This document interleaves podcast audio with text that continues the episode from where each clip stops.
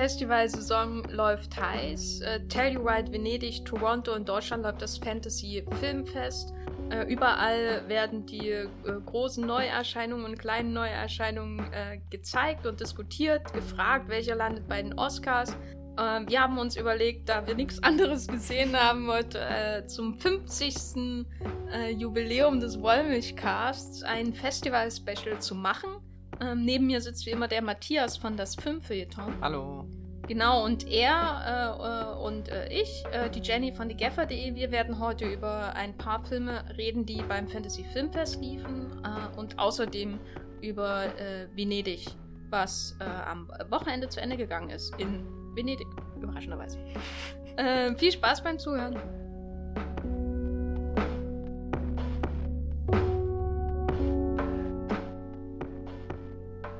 Matthias, du warst beim Fantasy Filmfest und glücklicherweise haben sich da ein paar Filme überschnitten, die ich auch gesehen habe. Und ähm, warst du schon mal beim Fantasy Filmfest? Nee, ich bin ja nie so komplett da, dass ich das eine ganze Woche lang mitmache, sondern schaue immer nur die Filme, die mich wirklich interessieren, weil ich habe das Gefühl, dass eigentlich der Großteil gar nicht so gut ist, der da kommt. Ähm, also ich schätze das Fantasy Filmfest dafür sehr, dass sie dann halt eben diese, diese paar Festivalfilme, die irgendwo in Cannes dann mal auftauchen, ein halbes Jahr später holen oder auch die Fantasy Filmfest Nights, die ja äh, auch noch äh, mit einem Jahr verteilt äh, stattfinden. Und, und, die White Nights gibt es auch noch, oder? Gibt es ja auch noch. Ich blick da ehrlich gesagt nie durch. Ich nee. weiß halt, es gibt einmal dieses große lange Fest, was dann eineinhalb Wochen wirklich geht und wo du dir auch deine Dauerkarte eigentlich holen könntest und eineinhalb Wochen lang einfach nur die, die äh, eigenartigsten Filme. Also so wirklich, das meine ich jetzt positiv. Also es ist ja wirklich eine sehr große Bandbreite an wirklich Fantasy-Filmen bis Horrorfilmen bis äh, teilweise irgendwelchen abstrusen Komödien äh, sind da vertreten, ja. Und was war ähm, dein Eindruck vom Festivalgeschehen so? Mm, also es läuft ja noch, aber bisher, äh, es ist schon sehr gut besucht. Ich war halt meistens bei den 20 Uhr Vorstellungen, die sind in der Regel gut gefüllt und es waren halt tolle Filme mit großen Namen. Was jetzt nicht so mega überrannt war, war Loose, der ja schon damals auf der Berlinale lief, da hast du ihn ja gesehen. Da hatte ich das Gefühl, das ist eher so die durchschnittliche äh, Vorstellung, dass der Saal halt halb gefüllt ist, irgendwie so die, die interessierten Genre-Fans drinnen sitzen, die ihn wahrscheinlich jetzt schon empfohlen bekommen haben oder so. Ähm, ich muss aber gestehen, es hat nicht wirklich so eine Festival-Atmosphäre. Also es ist nicht so wie die Berlinale, aber vielleicht müsste man sich da auch wirklich ganz rein stürzen und, und das mitnehmen. Also das, das Problem ist halt auch irgendwie so, bei äh, Luz war jetzt der, der Regisseur glücklicherweise da, da hast du dann noch irgendwie so den direkten Bezug dazu. Ansonsten hatte ich das Filmfestival lange so im Kopf als, naja, das ist kurz bevor alles auf Blu-ray und DVD dann schnell rauskommt, irgendwie nur so ein Werbefestival. Das will ich jetzt nicht sagen, weil das hört sich sehr gemein an. Und irgendwie äh, schätze ich ja schon die, das Engagement und so, was dahinter ist und freue mich eigentlich jedes Mal, wenn dann doch ein paar Filme angekündigt werden, die mich interessieren. Aber es findet auch sonst kein, kein wirklicher Austausch statt. Es sind keine Filmkritiker an sich da. Es wird nicht wirklich drüber berichtet, außer halt so auf dem paar Blogs, wo, wo einfach jemand nebenbei was schreibt und, und dann erst recht nicht, dass irgendwie so Workshops sind, Veranstaltungen oder so. Und es gibt auch kein, kein Festivalzentrum an sich, wo man sich trifft, sondern halt, man steht eine Stunde vorher in der Schlange. In, Im Cinestar, im Sony Center. Genau, und einen Tag ist es dieses, äh, ja, auch im Zoopalast. Ich glaube, weil Til Schweiger irgendwas damit zu tun hat, der im anderen Kino eine Premiere hat, vielleicht von ja, der hat sein Klassentreffen, seine große ja. Klassentreffen-Trilogie wird eröffnet mit Klassentreffen 2.0 oder was? Das ist schon mit 1.0 sehr, sehr optimistisch, dass das zur Trilogie wird, aber. Äh, er hat's gesagt, ja. also ich bin gespannt. Ja. Demnächst in ihrem Wollmilchcast. ja, es geht, es geht mir aber, hm? ja, es geht mir ähnlich wie ein Fantasy Filmfest, weil ich glaube, das, was es interessant macht, abgesehen von den Filmen, ist, wenn andere Leute kommen, die du kennst und mhm. die du dann immer wieder triffst. Äh, und das ist das Schöne irgendwie, weil vom Festival an sich hatte ich immer den Eindruck, und ich war in Nürnberg bei dem und in Berlin, dass das halt so abgespult wird. Und wenn du Glück hast, gibt es eine Einführung, die dir viel mhm. Spaß wünscht. So. Aber halt auch wirklich so aufs Nötigste runtergebrochen. Und das Problem ist das Publikum an sich, also so wie gesagt, bei so einer Vorstellung wie Lust, da sitzen halt so der eingeschworene Kreis da. Der wäre sicherlich auch dabei, so, so mehr mitzumachen, aber bei so einer Primetime-Vorstellung habe ich halt auch das Gefühl, das sind halt dann auch eher so ein Publikum, was einfach so casual reingeht und sich gar nicht jetzt so sonderlich für den Film interessiert, sondern irgendwo gehört hat, gut, das ist jetzt ein Name, den kann man da früher sehen, bevor er dann regulär ins Deutschland, äh, nach Deutschland kommt oder so. Ja, ich weiß nicht, also es fehlt definitiv die Magie. Ich will das nie auf eine Stufe mit der Berlinale stellen, wo völlig ungeachtet, wie kalt es ist oder so, ist, ich stürme jeden Tag wieder äh, vor zum, zum Potsdamer Platz und äh, bin sehr gespannt, was der Tag bringt. Aber vielleicht müsste man sich auf das Festival auch mal also komplett einlassen. Aber da nee. befürchte ich einfach, ist die, die Dichte an guten Filmen einfach nicht vorhanden. Aber du ähm, hast dir, glaube ich, schon mit die besten Filme ausgesucht, die du, die im Programm sind. Ich weiß noch nicht, was läuft. Aber ähm, wir reden nämlich heute über ähm, Klimax von Gaspar Noé, der in äh, Cannes lief, genau, Under the Silver Lake, der sogar einen Wettbewerb in Cannes geschafft hat von ähm, David Robert Mitchell. Ja. Genau. Date Und ähm, Loose mit Z von Tillmann Singer, ein äh, ganz tolles Debüt aus der Berlinale. Und damit muss man schon sagen, hat das äh, Fantasy Filmfest schon zumindest ein bisschen mehr zu bieten als bald auf DVD. Ja, definitiv. Also es sind ja auch Filme, die dann ins Kino kommen. Ich glaube, ungefähr die Hälfte am 6. Dezember davon. ähm, nee, das, das ist schon, äh, dafür kann man das schon sehr schätzen und froh sein, dass das passiert. Und dass die Karten vor allem auch sehr unkompliziert zu kriegen sind. Das ist ja irgendwie, Berlinale Karten kriegen ist immer, glaube ich, komplizierter als Normalsterblich. Ich habe das ja zum Glück nur einmal mitmachen müssen, dass ich früh um fünf irgendwie da stand und mit anderen traurigen gewartet habe und dann enttäuscht wurde, dass doch schon irgendwie alles weg war. Aber jetzt irgendwie abgesehen von, von glaube ich, jetzt den Eröffnungsfilm und dem Abschlussfilm, ist es sehr machbar, da noch Karten für zu kriegen. Klimax, Gaspar Noé, Matthias. Ähm, auf jeden Fall ein Film, den man im Kino sehen äh, sollte, ja, würde ich mal sagen. Ähm, genau, oder zu Hause mit einer Boombox äh, und einer französischen Flagge. Sag doch mal, was da den Zuschauer erwartet, ohne zu spoilern. Ja, ist eigentlich schwer, weil die erste Szene nimmt ja ein bisschen das Ende vorweg, aber vielleicht kann man zumindest, ohne das jetzt im Detail zu beschreiben, zu sagen, die erste Szene gibt einem zumindest die Gewissheit, dass das eskalieren wird, was auch immer nachfolgend passiert. Und ich glaube, man schaut sich ja heutzutage auch keinen Gaspar Noé-Film mehr an, ohne zu denken, oh, das wird alles ganz schön sein. Auch weil, äh, Love war doch, äh, war doch. Äh, ja, ja, Love war, war, war, war also. die, die pure Poesie der Liebe. Ähm, witzigerweise muss ich erwähnen, ich habe Love sowohl in der dritten Reihe gesehen als auch jetzt äh, Climax, weil wir so spät kamen und ganz am Ende der Schlange standen und schon unser Unglück erahnt haben. Und deswegen äh, ist das vielleicht nochmal gleich viel erschlagener gewesen, weil der Film entführt in eine verlassene oder ehemalige Schule, in, in die Turnhalle da hinein, wo eine Tanzgruppe unter der Leitung von Sophia Botella ihre Tanzauftritt probt und danach äh, feiert mit ganz viel Sangria, der vermutlich äh, ein bisschen stärker ist, als alle angenommen haben. Und das ist eigentlich schon wirklich der ganze Plot von dem Film. Also er ist sehr, sehr dünn und er besitzt auch gar nicht so viele Szenen. Was, äh, also der Eindruck wird ja dadurch verstärkt, dass äh, hier Gaspar Noé macht ja sehr viele Plansequenzen und dann hast du wirklich einfach diese, diese wirklich diese Filmbrocken und äh, äh, zwischendrin einge, eingestreut sind so, so Interviewfetzen, einmal von aufgezeichneten Tapes, wo die äh, ganzen Tänzer über ihren Hintergrund reden und warum sie tanzen und warum das wirklich für sie so, so wichtig ist. Und dann gibt es später nochmal ähm, Gesprächspassagen, die so zwischen dieser ersten Tanznummer, die man wirklich in allen Zügen sieht und genießen kann, äh, eingestreut werden, die dann so, so ein bisschen die Gruppendynamik näher beleuchten. So, so wer hängt mit wem rum, wer ist mit wem befreundet und was sind die Absichten.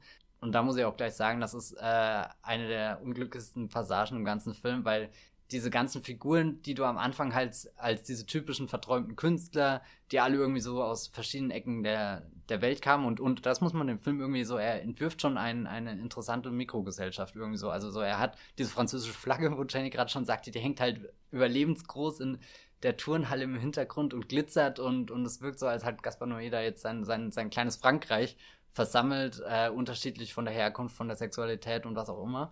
Aber wenn die Menschen dann wirklich reden, sind sie halt doch sehr unausstehlich, finde ich. Also so, so, ja, ich weiß nicht. Gaspar Noé-Helden. Ja, und ich, ich hatte selbst für Gaspar Noé-Verhältnisse zwischenzeitlich das Gefühl, dass sie sie hat einfach improvisieren lassen und später im Schneiderraum gemerkt hat, um Gottes Willen, die sagen ja wirklich nichts Vernünftiges, aber ich muss halt den Film irgendwie jetzt äh, doch noch ein bisschen mit, mit ein paar Worten füllen, bevor ich mich dann ganz der, der dem ekstatischen, äh, ja, was auch immer, hingebe. Äh, erzähl ich zu viel, willst du auch was dazu sagen? Nee, ich wollte, ich, ich habe dich ja ausschließlich gefragt, damit ja. ich mich ja in Erinnerung rufe, worum es ging. Nein, nee, de, äh, ähm, Klimax habe ich tatsächlich sehr gut noch im Gedächtnis. Äh, es ist auch nicht so leicht, ihn zu vergessen. Ja, genau. Und ja, mit den äh, Figuren ging mir das ähnlich. Ich glaube, das ist so eine Vorstellung von Authentizität.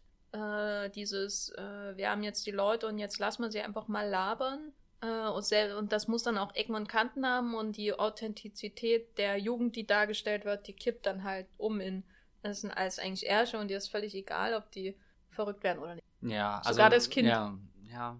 Also es gibt so, so zwei Figuren. Ich hätte jetzt Sophia Botella und ihre, ihre Freundin da, die, äh, ja, keine Ahnung, die halt da ist.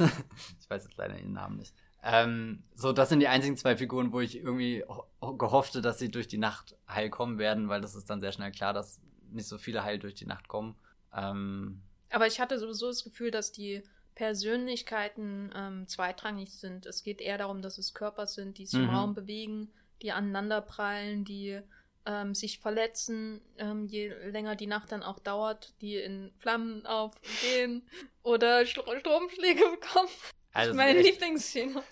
Aber wir werden nicht spoilern, ja. wer. Aber äh, jedenfalls muss ich laut lachen. Jedenfalls, äh, also, weil es gibt am Anfang so eine Szene, die das Ende vorwegnimmt, aber dann beginnt der Film ja mit, glaube ich, einer der besten Szenen in irgendeinem Gaspar Noé-Film, nämlich diese lange Tanzsequenz, wo man sie einfach, wo sie ihre Choreografie ja. quasi zeigen, weil ähm, der Film, es war zwar sehr viel getanzt in dem Film, man kann auch ähm, quasi sagen, dass die wenn sie dann betrunken durch die Gänge wandeln und sich schlagen, dass es auch was von einem Ballett hat irgendwie und das so choreografiert ist wie ein Tanz und die Kamera ihnen ja auch folgt. Aber am Anfang gibt es wirklich einen echten Tanz äh, und das ist großartig. Das ist wie als wenn, wenn Moulin Rouge irgendwie im High Rise von Ben Wheatley stattfindet und zwischendrin die Menschen schreien wie in Possession.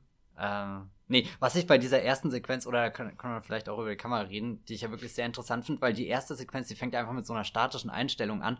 Und das Tolle ist dadurch, dass die Bewegungen halt so krass von diesen Tänzern sind. Und du hast schon gesagt, die Körper schlagen dann so, so wirklich aufeinander. Also auch schon in diesem Tanz passiert da vieles, was so, so auf dem schmalen Grad wirkt, zwischen dass es haargenau einstudiert und die rennen einfach nur willkürlich durch die Gegend. Aber halt die Energie und die Dynamik, da, da überwältigt der Film einen wirklich. Und dadurch, dass sich die Kamera da noch nicht bewegt, kann man das auch alles sehr schön wahrnehmen und dann bewegt sie sich langsam einmal nach oben und du siehst das von der Vogelperspektive und das eröffnet nochmal so, so ganz interessante Formen, wie man, äh, wenn wenn zum Beispiel Arme weggeschleudert werden oder so, wie, wie groß eigentlich so ein, ein Mensch dann äh, da wirkt auf dem, dem Boden oder wie viel Platz er da einnimmt und, und teilweise, wie sie sich da ineinander verrenken oder manchmal habe ich das Gefühl, sie, sie werden wirklich in das Bild geworfen und kommen halt drüben auf der anderen Seite irgendwie raus, aber dann später, nachdem halt diese, diese Konzentration weg ist, also sprich, sie haben sich jetzt alle um diese, diese eine Probe und dann, dann geht das Feiern los und, und dann merkt man schon, wie, wie alles nachlässt und das ist dann auch in der Kamera, die sich dann auf einmal bewegt und so an die Rücken ranklemmt, das hat man ja jetzt auch schon in ganz vielen äh, neue Filmen gesehen, jetzt Love und, und Enter the Void und so. Gut, Enter the Void fliegt die Kamera, schwebt sehr eher drüber, das jetzt nicht so. Aber äh, sprich, auch die Kamera verliert ihre Konzentration und, und es endet ja irgendwann darin, dass das Bild wirklich auf dem Kopf steht und, und als, als hätte er die Kamera an so einem Seil und würde sie die ganze Zeit rumschleudern. Ähm, das hat natürlich seine Reize und es gibt vor allem eine Szene, die ich gigantisch fand. Äh, das ist, wie gesagt, äh, ist im Schulhaus und es spielt nicht nur in der Turnhalle, sondern auch später in, in anderen Gängen und kleinen Räumen, wo sie sehr untergebracht sind und Sophia Botella läuft irgendwann dann den Gang entlang und während sie da geht und, und schon so in Trance ist und irgendwie ihre Sinne verliert und so halb stolpert und dann dreht sich die, also überschlägt sich die Kamera einmal so in der eigenen Achse, aber folgt ihr halt perfekt und das war, äh, ja, keine Ahnung, das war ein, so, so ein purer Moment zum Staunen und dann sitzt man in der dritten Reihe, schaut schräg hoch auf die Leinwand und versucht das alles zu sehen.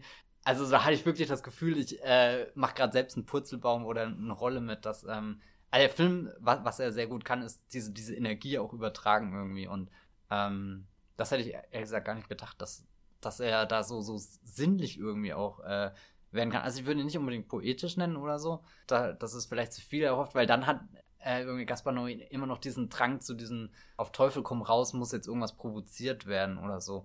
Ich finde eigentlich sehr. Wobei ich aber sagen würde, dass sinnlich nicht schlechter ist als poetisch. Also es sind noch zwei völlig verschiedene Kategorien. Nö, nö, ich wollte das gar nicht auch äh, synonym verwenden. Sind einfach nur Wörter, die mir gerade eingefallen sind im äh, Reden.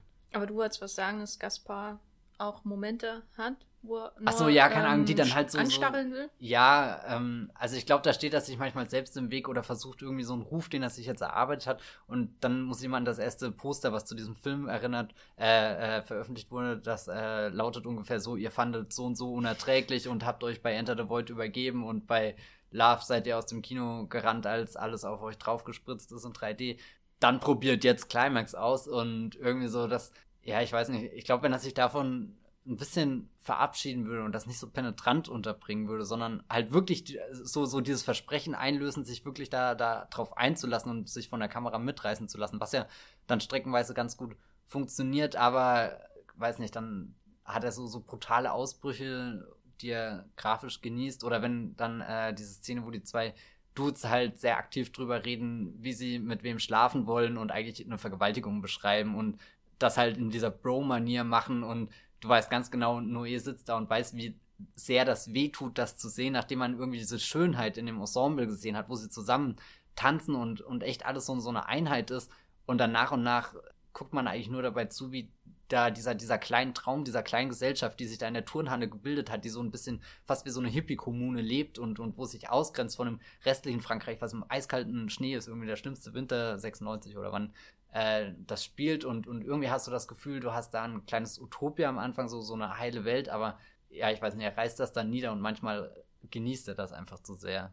Oder, oder das ist der Moment, wo ich halt emotional überhaupt nicht mitgegangen bin, weil, weil es einfach keine Identifikationsfiguren gibt und da, du hast das ja vorhin gesagt, es ist einem früher oder später egal, wer davon jetzt äh, an wen rennt und welcher Körper zerplatzt und zerschellt und zerrissen wird. Hm, ich finde es auch am interessantesten eigentlich, dass die Kamera halt bei ihnen so mit zu so einer Figur wird, die dann auch entsprechend mit ausrastet und mit Kopf steht. Ähm, genau das, also ich finde diese Deutung mit, das ist Frankreich und das zerfällt dann, das finde ich schon interessant. Und trotzdem habe ich aber bei oder ist nicht ein Problem, aber ich glaube, der Film ist am stärksten, wenn er einfach sinnlich sein mhm. will und am besten im Idealfall niemand redet, ähm, sondern die Kamera einfach quasi die Führung übernimmt ähm, und uns hineinführt, egal ob die Leute jetzt ähm, äh, auseinanderdriften oder zusammen tanzen oder so, aber das, dieses einfach dieses pure Erleben ist, glaube ich, das, was er am besten kann. Mhm. Und äh, wenn er was über Frankreich sagen kann, dann ist es an der Oberfläche, ähm, was ja auch okay ist. Äh, da hat er halt seine französische Flagge drin und das ist ja schon Provokation genug, den Film vor diesem Hintergrund zu zeigen.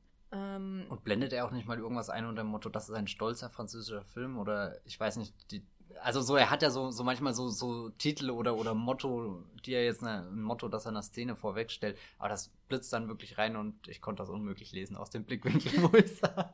Was dazu kommt, dass die Untertitel irgendwann ja auch auf dem Kopf stehen, wenn sich das Bild äh, auf den Kopf stellt, ja. Es ist schon, also ich finde es insofern interessant als Love, ähm, was ja schon wie so ein Erotikfilm vermarktet wurde, äh, mit den Küssen und dem Sperma auf dem Poster und allem ähm, dass Love eigentlich so ein richtiges äh, ähm, zerredetes Drama war. Trotz 3D, trotz äh, äh, Sexszenen und allem drum und dran.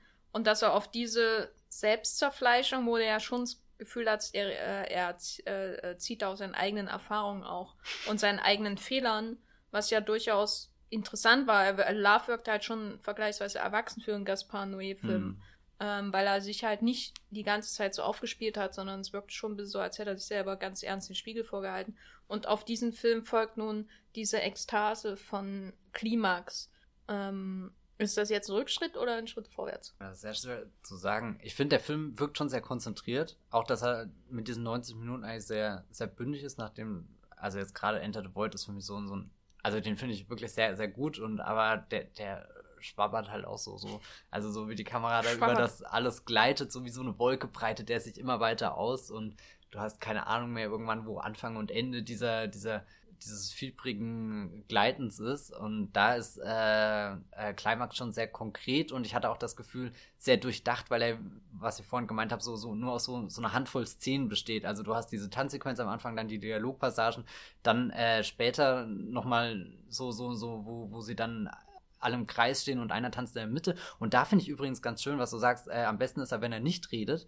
Und er kann das ja, er kann die Gruppendynamik auch darstellen, wenn er nicht redet, weil am Anfang hat er die tanzenden Menschen alle in Gemeinschaft und später ist nur noch einer in der Mitte. Und, und wie der in der Mitte tanzt, da erfährt man ja auch ganz viel. In welche Richtung tanzt er, wen tanzt er an und, und so, so was ist sein, ist er ein zurückgezogener Tänzer, der, der sich nur um sich selbst dreht oder versucht er wirklich alle Gliedmaßen von sich zu werfen? Darin, also, darin spiegeln sich ja auch äh, spiegelt sich ja auch die Paranoia der Gruppe, die ja versucht ausfindig zu machen, wer hat den, die Drinks gespiked genau. mit äh, Drogen und allem drum und dran. Wenn das dann überhaupt einer gemacht hat, ja. weil eine der faszinierendsten Theorien finde ich ja fast noch, dass das ein Epidemie-Thriller ist und äh, in Wahrheit draußen die Welt untergeht und, und sie drinnen eigentlich die Letzten sind, die überleben aber könnten, aber es nicht hinkriegen. Das ist doch eine wahre weil, Geschichte. Ja, ja, ich weiß, nein, nein, aber so, das Problem ist, dazu müsste jetzt das Ende spoilern, um, um das komplett zu begründen, wie das funktionieren würde. Aber er, er hatte am Ende einfach so eine Einstellung, wo er einfach dachte, die ist jetzt aus einem Science-Fiction-Film genommen, wo halt Leute, wenn, wenn, wenn die quasi noch mit, mit Gasmaske reingekommen wären, irgendwie so wie als kommen sie draußen von der verseuchten Welt in, in den, den, also so, äh, ich hatte auf meinem Blog dann geschrieben, irgendwie, es fühlt sich so an, als ist, äh, das wird ja ganz explizit gesagt, dass das eine Schule ist und dann verbindet man ja eigentlich was Offenes irgendwie so, weißt du, wo Leute hingehen, um sich zu versammeln, zu, zu lernen und weiß nicht, wo Gemeinschaft und Gesellschaft entsteht. Aber im Verlauf wird das ja immer dunkler, der Strom fällt irgendwann aus und, und äh, Lichter, irgendwann ist alles nur so, so, so dunkelrot und, und schattig und, und äh, dass das sich in so einen Bunker dann quasi verwandelt und, und wir als hätten sie halt, wäre draußen irgendwie die Apokalypse stattgefunden. Ich weiß nicht, äh, finde ich super interessant drüber nachzudenken, aber hm. ja, ich glaube, das hat wenig mit den wahren Begebenheiten. ich glaube, es ist Zeit, dass du ein, äh, ich weiß nicht, ob es ein Gaspar Noé Subreddit gibt, aber auf jeden Fall sollst du Climax-Fan-Theories bei Reddit starten. Ja. Und die können wir dann als News posten. Ihr werdet nicht ahnen, was Gaspar Noé in seinem neuen Film wirklich erzählt. So, hast du ein Fazit zu Klimax? Habe ich ein Fazit? Ähm, ja, er ist schon mitreißend. Ich bin auch fast ein bisschen neugierig, ihn nochmal anzugucken, vielleicht mit der Tendenz, gewisse Szenen zu überspringen, aber halt einfach diese, diese erste Tanzsequenz nochmal zu erleben und, und auch später, wie, wie da alles durcheinander gerät und herumgeschleudert wird, das ist schon. Ähm, ich bin, glaube ich, positiv überrascht und war am Ende des Films sehr platt einfach. Also wusste nicht wirklich, ob er mir gefallen soll oder nicht, aber er bietet definitiv genug Dinge, über die man reden kann und es fühlt sich auch teilweise dann doch so an, als ist Gaspar Noé ein, ein, ein Mensch, der da, der mehr als Provokation ähm, interessiert ist. Wie fandest du? Ja, ich war ähm, positiv überrascht, wie wenig er dann doch äh, einen auf Skandal macht oder so, ähm, weil das Poster hat mich irgendwie komplett abgeschreckt. So dieses, so, ich bin Gaspar und jetzt kotzt er wieder ein Kinosaal wegen mir voll. Äh, und dazu, dafür finde ich, fand ich, ich fand ihn im Prinzip völlig harmlos im Vergleich zu dem, was er noch mal gemacht hat. So. Ich muss ja an der Stelle sagen, ich habe nie irreversibel gesehen. Ja. Das heißt, ich glaube, ich habe nie das Schlimmste gesehen, was er gemacht hat, oder? Ja. Aber ja. Ähm, also da im Vergleich dazu war das halt wie so eine nicht eine Fingerübung, aber es wirkte wie ein kleinerer Gaspar Noé-Film in ein allen Minor. Belangen. Ein was? Ein Minor. Nee, äh, kleiner einfach nicht, weil er weniger gut ist, was meiner ja suggeriert, sondern weil er ähm, eher so eine Gaspar Noé-Miniatur ist. Okay. Also er macht ähnliche Sachen wie Enter the Void und Irreversible, ähm, aber es ist alles in einem viel kleineren Rahmen und sehr entschlackt, einfach weil du wirklich nur diese Gruppe hast, die mhm. tanzt und äh, brennt äh, zwischendurch. Und ähm, äh, das fand ich einfach interessant, dass er gerade nach dem doch sehr aufgeblasenen, tiefschürfenden Love, den ich jetzt auch nicht so toll fand, ähm, dass er dann so in diese, diese Entschlackung hineingeht. Das ist wie so eine wie so ein Schlammbad irgendwie für ihn. Was die ganzen schlechten Stoffe hinaus äh, schwemmt, vielleicht, keine Ahnung. Ähm, aber, aber wie gesagt, er ist am stärksten, wenn er ähm, die Klappe hält er ist am stärksten, wenn er einfach den, den ekstatischen, paranoiden Körpern ähm, hinterherläuft und schaut, was sie so den ganzen Tag machen und äh, äh, mittanzt, auch in dieser Nacht. Und ähm, dahingehend ist schon ein Erlebnis. Ich muss aber sagen, dass ich von dem Ende sehr enttäuscht war, weil ich wirklich am Ende im letzten, letzten 10, 20 Minuten das Gefühl hatte, dass ihm die Energie ausgegangen ist. Das war wirklich so, der Klimax des Titels ist quasi viel zu früh und danach kommt dann nur noch so ein langer Hauch ähm, wo er bestimmte Tricks abzieht, die man schon aus anderen Filmen von ihm kennt, ähm, die aber hier wesentlich ähm, weniger Wirkung entfalten. Das hat mich dann, also wenn er, wenn er wirklich die Energie durchgehalten hätte, ähm, bis zum, bis zum Ende, was natürlich ein Problem ist, weil die Figuren irgendwann ja auch keine Energie mehr haben, aber wenn er einfach die formale Innovation durchgehalten hätte, die er am Anfang hat, ähm, dann, dann hätte, dann wäre das wahrscheinlich mein Lieblings-Noé geworden.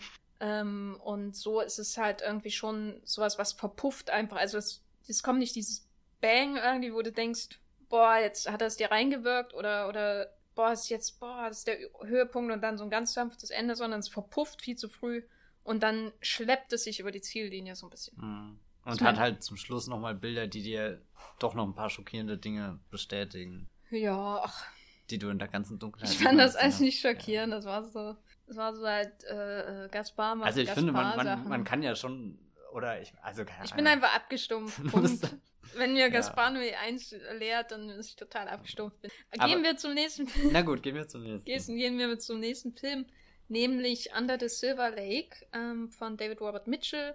Ähm, David Robert Mitchell hat äh, Myth, Myth of the American Sleepover gemacht ähm, und danach heißt er doch so, ne? Den äh, habe ich nicht gesehen. Und danach It Follows. Ähm, ist also ein internationaler Durchbruch quasi. Ähm, einer der Horrorfilme aus den letzten Jahren, die auch äh, bei ähm, bestimmten Listen von großen Filmseiten recht vorne in der Top 5 gelandet sind, was die Horrorfilme der 2010er Jahre angeht. Nicht der 2000er. Wie dem auch sei. Ähm, Under the Silver Lake. Matthias, sag doch mal was zu dem Chinatown unserer Generation. Zum Chinatown, da hast, da hast du ja schon alles gesagt hier, zehn Punkte. ja, ähm, das ist ein, ein wirklich ein riesiger Film, der, der sich in Los Angeles verliert und auch nie den Anspruch hat, irgendwie eine Übersicht zu kriegen, selbst wenn er die ganze Zeit mal Karten ins Bild hält, die vielleicht was bedeuten könnten und uns das, das Labyrinth der, der Stadt vielleicht entschlüsseln können, aber Nein, es ist Pizza einfach... Pizzaschachtel, nee, Cornflakes-Schachteln. Cornflakes-Schachteln, ja, ja, genau. Und äh, hier in äh, die Karten von alten Mario-Spielen für irgendwelche äh, alten Konsolen. Zelda. Zelda war das? Ja. Ach Gott. Ja, guck, ich habe keine Ahnung davon. Äh, habe ich leider nie gespielt. Ähm, und Andrew Garfield äh, schlendert da einfach durch. Man weiß nie so wirklich, was er macht, ob er arbeitet. Er sagt zwar manchmal seiner Mutter, dass er sehr beschäftigt ist, aber da wissen wir natürlich schon selbst, äh, weil wir ihn ja zuschauen, wie er nichts macht, dass das äh, eine pure Ausrede ist, um endlich äh, das, das Gespräch äh, zu beenden. Ähm, ja, es ist äh, sehr schwer, den zusammenzufassen. Also ich glaube, so, so der Grundplot, äh, um, um das mal äh, hier zu erzählen, ist einfach, jemand verschwindet, äh, eine Nachbarin, die er äh, äh, kennenlernt und äh, mit der er sich einen Abend lang unterhält und auch ein bisschen in sie verliebt. Und dann ist sie plötzlich weg und es ist sehr mysteriös. Er entdeckt Zeichen und Spuren und Hinweise und das hat mich alles so ein bisschen erinnert wie äh, äh, so so Brick oder so von der Atmosphäre. Also so auch viel mit äh, diesen klassischen Elementen der von von Hollywood-Filmen von Anno dazumal gearbeitet und dann äh, keine Ahnung so so den Film noir in die Moderne geholt und äh, aber aber trotzdem diese diese Größe für die Bilder mit dabei und die Musik, die immer äh, mit dazu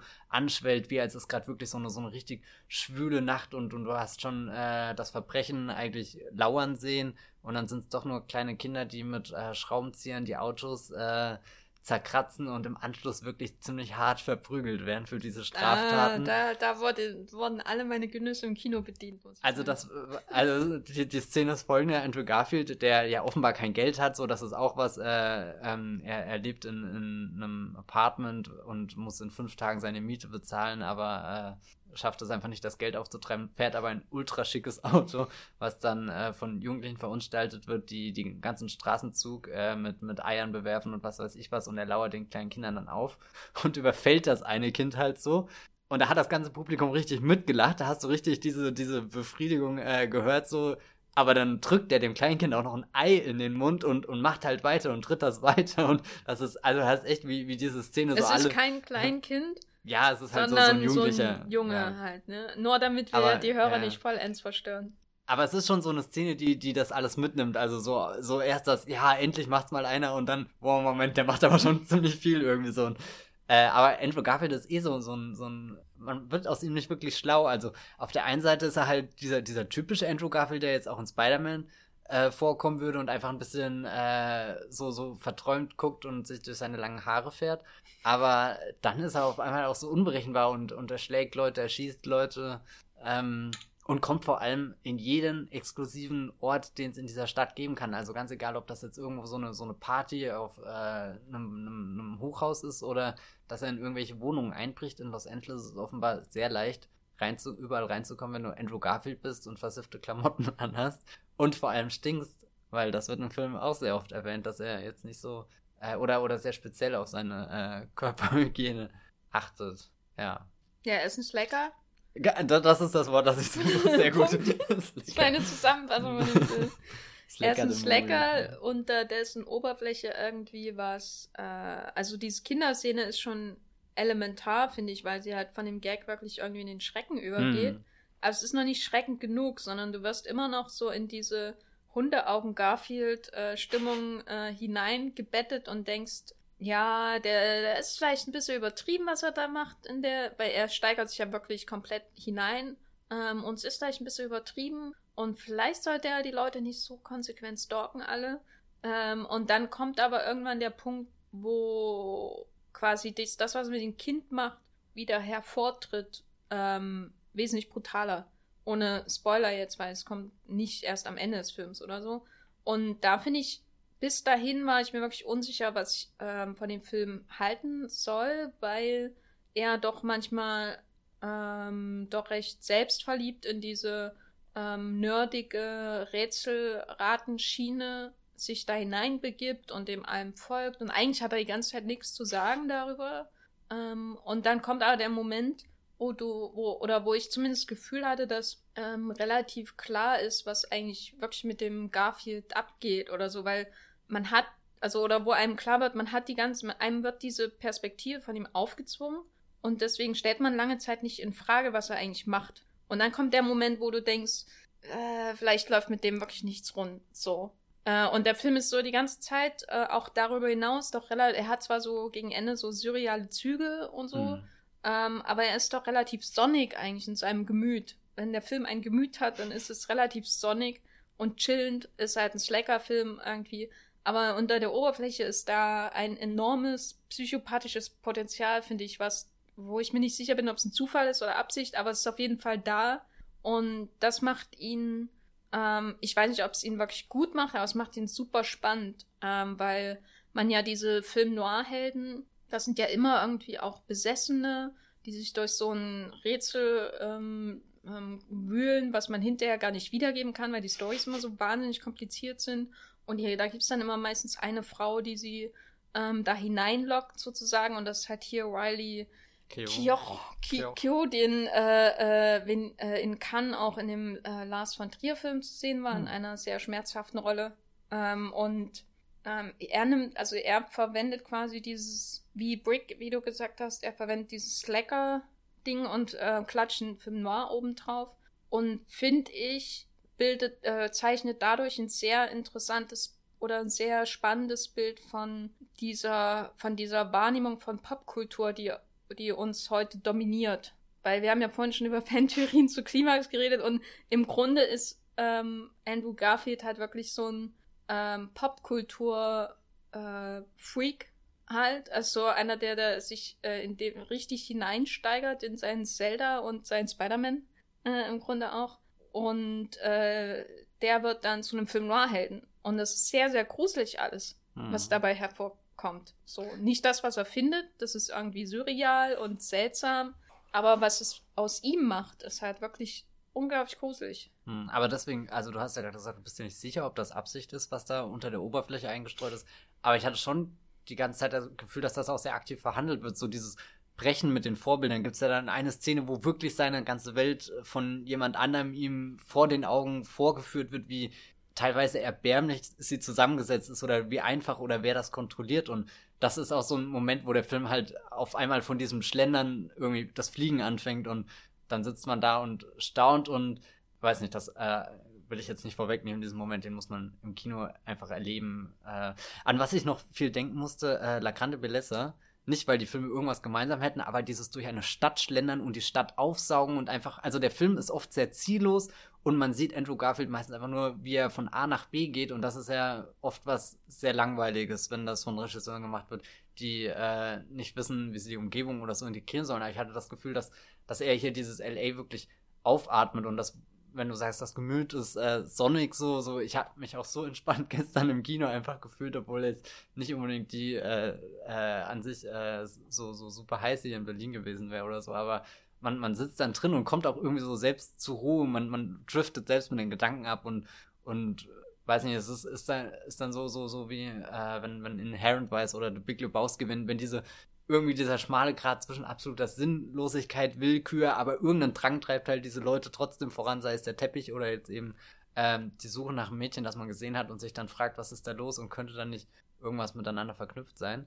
Und ich glaube, was Andrew Garfield all diesen Fantheoretikern doch noch voraus hat, er treibt sich den ganzen Tag nicht auf Reddit rum, sondern geht halt wirklich vor die Tür. Das macht ihn schon irgendwie grundsympathisch und äh, man muss auch sagen. Äh, grundsympathisch und den so widerlich, den ja, Kunden. Na, äh, nicht unbedingt in dem Konkreten, also, was er macht, aber äh, ich, ich habe ihn bestaunt für sein Wissen, äh, weil, weil er ist ja doch sehr, sehr findig und clever, wenn er an die Details kommt, wie er zum Beispiel die Lieder analysiert. Das ja, hat zwar auch alles was Fanatisches und irgendwie was, was Naives oder Dummes, dass er daran wirklich glaubt, jetzt einen Code in dem Lied zu entdecken, wenn er äh, die, die Buchstaben zählt oder ich weiß nicht was, aber dann andersrum löst er sofort dieses Rätsel, wo er zum Observatory hingeht und, und den, äh, den Kopf von James Dean berührt und dann später zu äh, Newton-Statue geht oder so. Und also nicht die Helden aus La La Land trifft, ne? Und nicht die Helden. Ah, das ist.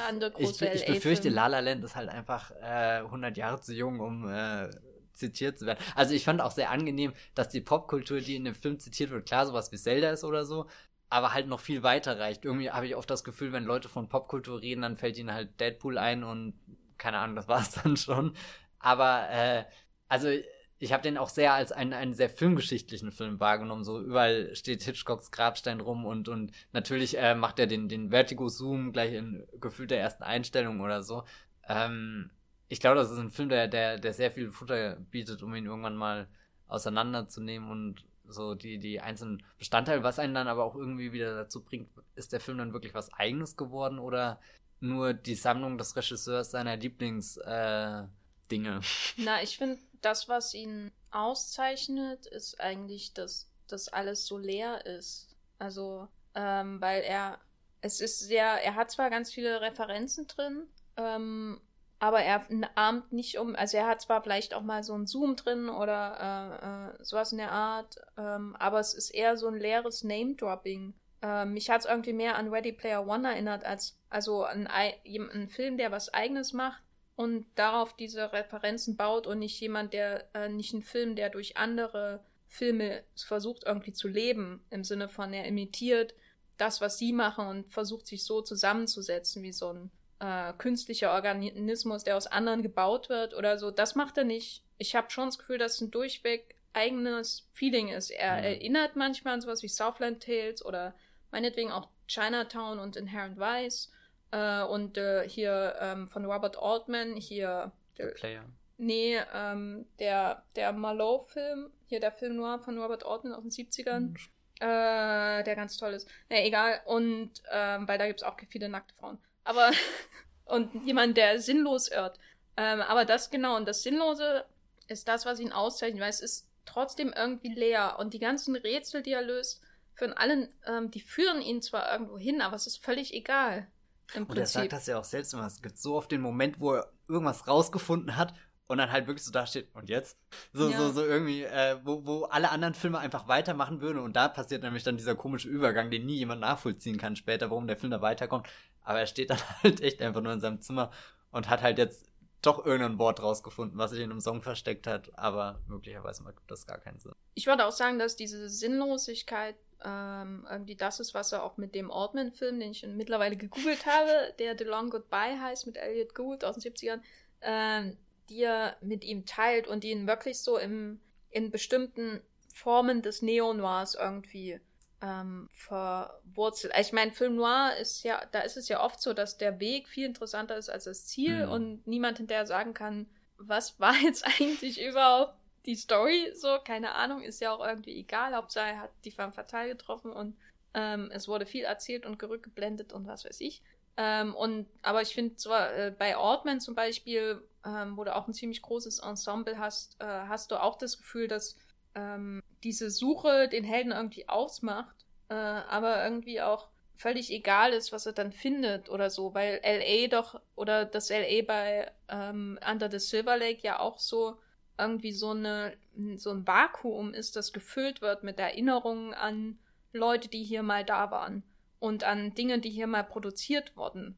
Aber niemand weiß mehr, was sie eigentlich bedeuten. Oder als weiß der Hitchcock, ähm, Grabstein ist ja im Grunde nur da, damit sich Leute draufsetzen können bei einer Party. Ja. So und wird ja erst später enthüllt. Sie stehen da ja erst da und erst als sie weggehen, merkst du, ah, sie haben gerade auf Hitchcock gesessen. Genau. Und also das ist, das LA, was da gezeichnet wird, finde ich auch interessant, weil es ist natürlich nicht das LA, weil, sondern es ist eher so ein LA von ähm, was sich in den letzten Jahren so gentrifiziert hat. Äh, äh, ähm, dieses Silver Lake Viertel gehört da natürlich auch dazu, ähm, was heute halt wirklich so ein sowas wie der Prenzlauer Berg von Los Angeles ist, mit ähm, super hippen Coffeeshops und allen möglichen.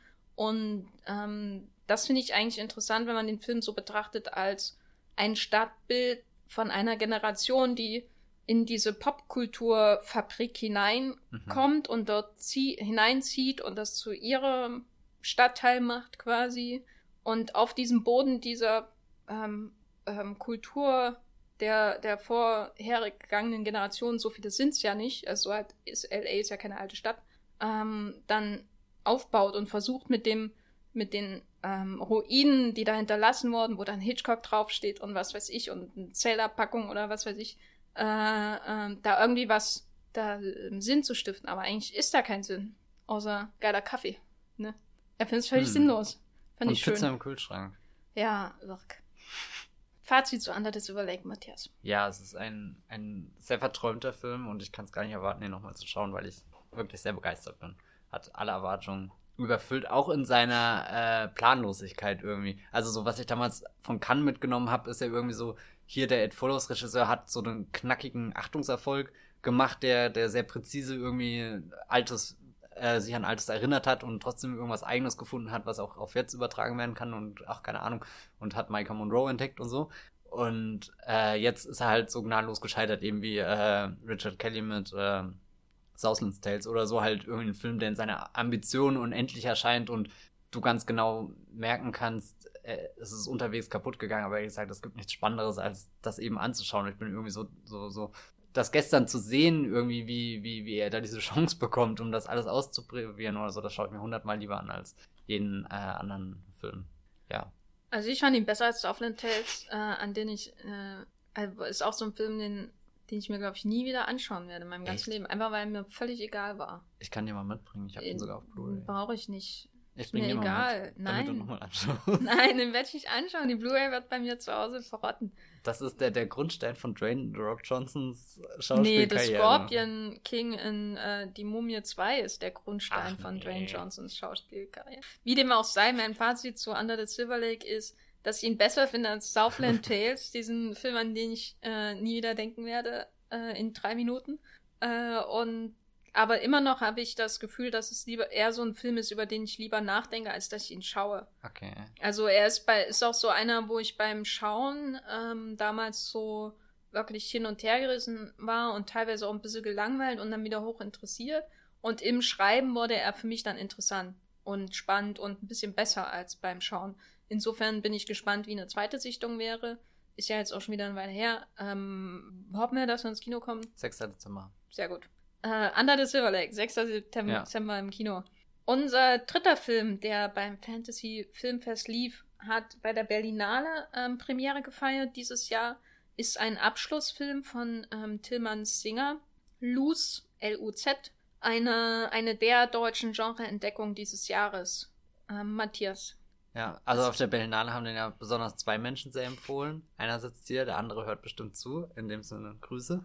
Ähm, ich war natürlich enttäuscht, weil äh, ich lange Zeit dachte, er heißt Lutz und es handelt sich um ein Spin-off von der Herr der Ringe, nämlich mit Lurz, dem äh, Urukai. Es gibt Aber, einen Urukai, der Lutz heißt. Ja, natürlich. Weißt du das denn nicht? Ähm, du Hier. sollst nach L.A. ziehen, Ich wollte gerade sagen, dass das, das popkulturelle Wissen ist in der einen Hälfte des Wollmilchcasts äh, sehr mangelhaft. Ähm, ja, nein, es ist äh, ein, ein Klingt wie ein äh, Lied von Loriot oder so. Ja, das, weiter? Das Beste ist, in Schlacht um Mittelerde konnte man den als Helden bauen. Also wenn du die Bösen gespielt hast. Aber das ist eine andere Debatte. Ich ähm, sterbe hier gerade innerlich. Du, ich merke das. Ähm, nee, es ist ein, ein Film, der, der sehr Giallo inspiriert ist und auch selbst Giallo ist. Oder ja, ist das ein Genre, Na, was sich über die Zeit überträgt? Oder, also oder die, die Giallo-Puristen würden ja sagen, dass das Übernatürliche aus Luz nicht zum Giallo ja, gehört. Ja, stimmt, ne? das habe ich neulich auch schon irgendwo mitgekriegt. Nimmst das ja. Suspiria-Text, nehme ich mal an. Genau. Ähm, Suspiria würde ich auch nicht als Giallo bezeichnen. Luz arbeitet aber schon ja. mit den Stilmitteln. Ich dachte, Giallo. Giallo ist hauptsächlich die Stilmittel und gar nicht so sehr das Inhalt. Ja, aber beim Giallo ist schon wichtig, dass jemand mit schwarzen Handschuhen jemanden ja, umbringt, okay. möglichst mit einem Messer. Das ist schon ziemlich geil. Das geil. ist schon sehr wichtig. Ja, ja, ja, ja, ja. Na gut, auf alle Fälle, äh, auch so, so ein, äh, ein Film, der sich viel an, an vergangenes Kino rückbesinnt und das aufleben lässt, dadurch, dass er wirklich auf Film äh, hier 16 mm gedreht ist. Ähm, äh, da der Regisseur da war, kann ich jetzt was sehr Interessantes äh, sagen, was ich natürlich während dem Film schauen nicht wusste, aber seitdem er das gesagt hat, finde ich das also mega interessant, wie die äh, Sets gestaltet sind.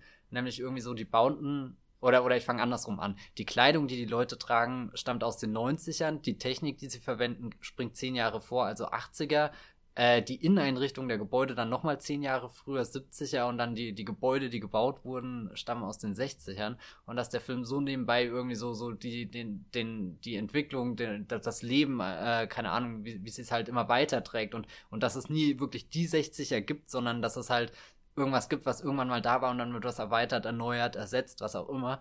Und äh, im Nachhinein erklärt auch, auch sehr viel von dieser faszinierenden Atmosphäre, die der Film ausstrahlt, weil du kannst ja lange Zeit auch nicht zuordnen, wann der Film jetzt wirklich spielt, ebenso bis halt das erste Mal ein, ein keine Ahnung, ein technologischer Device eingeführt wird, der ganz klar sagt, gut, der muss halt mindestens 80er, 90er oder so jetzt spielen, könnte er vielleicht auch von seiner, seiner Trostlosigkeit an eckigen deutschen Bauten und äh, weiß nicht was. Also der Film ist sehr beklemmend, allein dadurch, dass die äh, Figuren nicht sehr, sehr redegewandt sind und vor allem, ich bin sehr froh, dass der mit englischen Untertiteln lief, weil ich hätte teilweise echt nichts verstanden, obwohl die Deutsch geredet haben. So viel genuschelt, so viel ähm, halt geredet, wie heutzutage nicht mehr Worte betont werden. Oder, oder kennst du das, wenn du, wenn du so ältere Filme schaust aus Deutschland und dann haben die so eine ganz besondere Aussprache. Ich, ich weiß jetzt auch nicht, wie ich das beschreiben soll, aber gerade es gibt äh, eine größere Szene in der Bar, die dann auch so äh, mit Neonleuchten und so, so äh, sehr an die 80er erinnert und äh, da gibt es äh,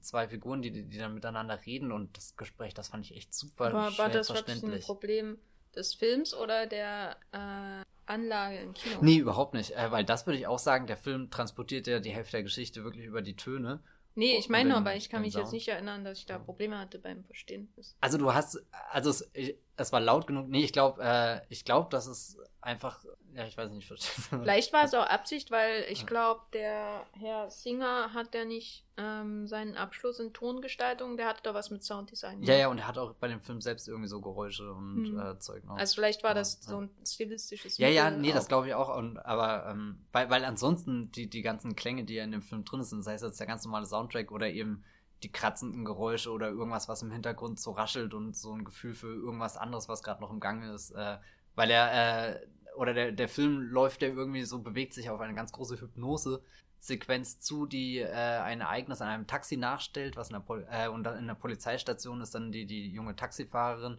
äh, sitzt dann so, so ganz äh, sporadisch nachgestellt mit ein paar Stühlen in einem Taxi und vorne ein, ein Mikrofonständer hält noch irgendwie einen, einen Rückspiegel, der da diese Illusion erweckt und dann auf einmal erzählt aber die Tonspur die, die richtige Taxifahrt und wir sehen aber die ganze Zeit nur diesen, diesen Nachbau, während sich äh, die Figur unter Hypnose befindet.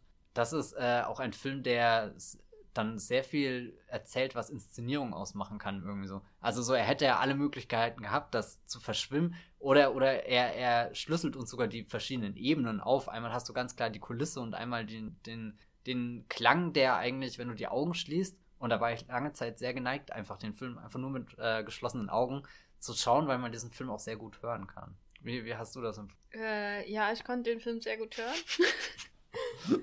äh, ich fand es erstaunlich, wie selbstbewusst er mhm. ähm, an diese doch sehr, trotz aller Elemente, die man irgendwie mit bestimmten Jahren assoziiert und vielleicht auch bestimmten Genres, ist es komplett eine eigene Welt. Und wie er da rangeht und wie er die aufbaut, ähm, fand ich wirklich beeindruckend für ein Debüt.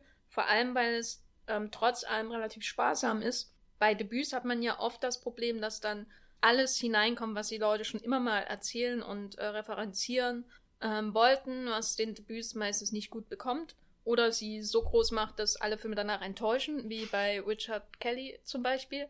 Was? Inklusive dem Film, an den ich mich nicht mehr erinnern werde, ähm, seit drei Minuten. Ich finde, Southland Tales solltest du mal wieder anschauen. Ähm, ich glaube, ich fühle mich in einer Zeitschleife gefangen. Äh, jedenfalls ist es ähm, im äh, Gegensatz dazu bei Luz so, dass er ähm, diese Welt aufbaut und trotzdem sehr reduziert wirkt. Nicht nur wegen der beschränkten Mittel, die vielleicht finanziell da waren, sondern einfach, weil ähm, man wirklich spürt, da ist ein ähm, genaues ähm, Wissen und eine genaue Vision da, wie viel gebraucht wird und wann es zu viel ist.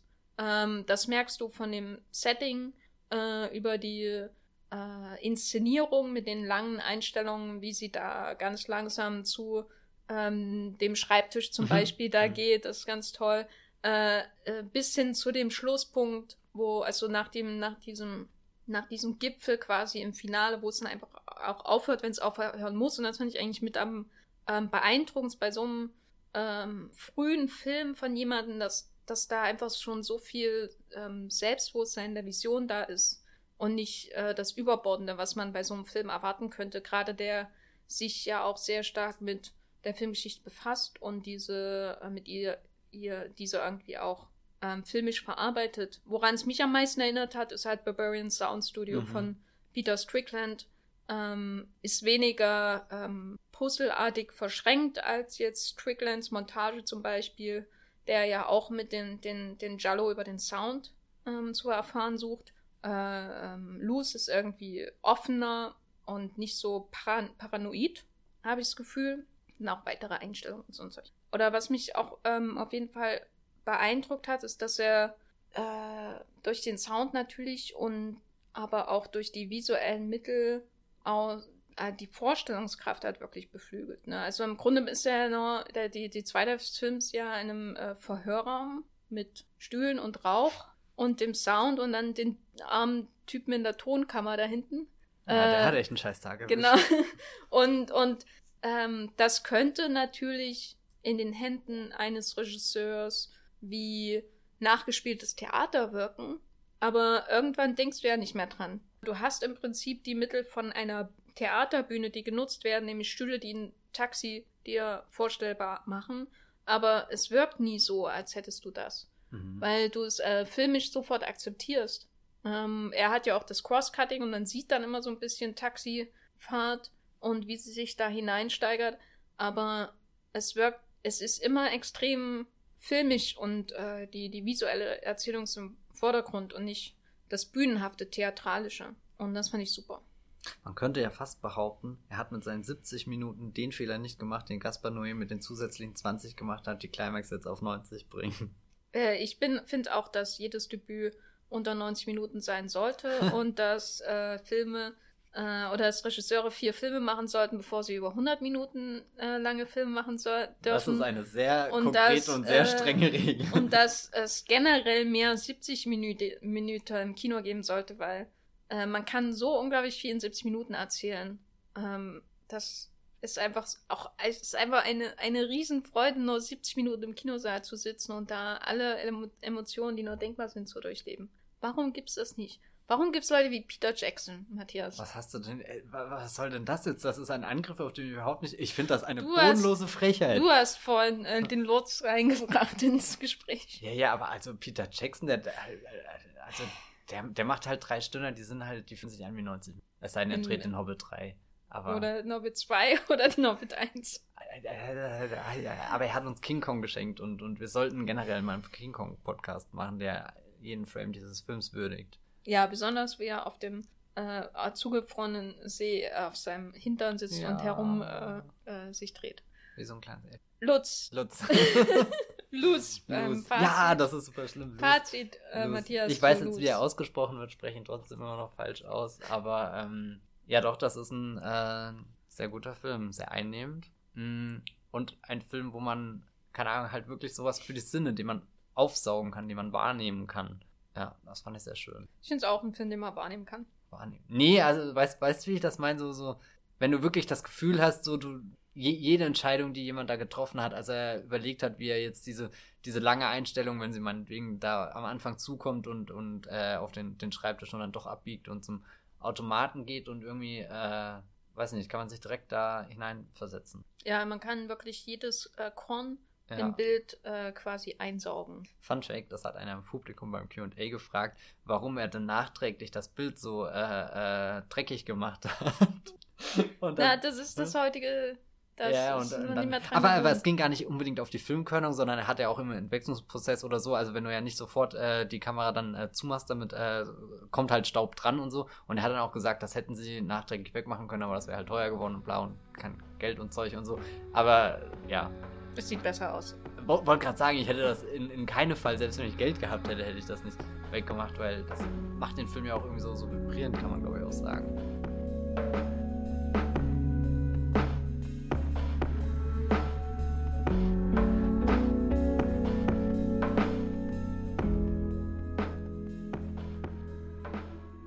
Einen vierten Festival, äh, Fantasy Film habe ich dann doch noch, über den ich jetzt alleine reden werde, weil Jenny nicht gesehen hat. Sie redet dann nachher dafür. Äh, noch über ihre äh, erste Venedig-Erfahrung. Auf alle Fälle äh, war auch ein Fantasy Filmfest am Donnerstag noch zu sehen. An Evening with Beverly Lovelyn. Und das sind zwei Worte, nicht Lovelyn. Äh, weil das wird im Film auch sehr oft falsch ausgesprochen und dann immer von einer, mindestens einer wütenden Person äh, erwähnt. Genau, das ist der neue Film von Jim Hosking spricht man, glaube ich, aus, der Regisseur, der letztes Jahr The Greasy Strangler gemacht hat, oder war das schon vorletztes ich glaub, Jahr? Ich glaube, vorletztes, oder? Oh je, das könnte auch schon sein. Ja. Auf alle Fälle habe ich den gar nicht gesehen und wusste so nicht, auf was ich mich da genau eingelassen habe. Irgendjemand hat nur gesagt, hey, das ist der neue Film mit Aubrey Plaza und dann habe ich ein Ticket gekauft.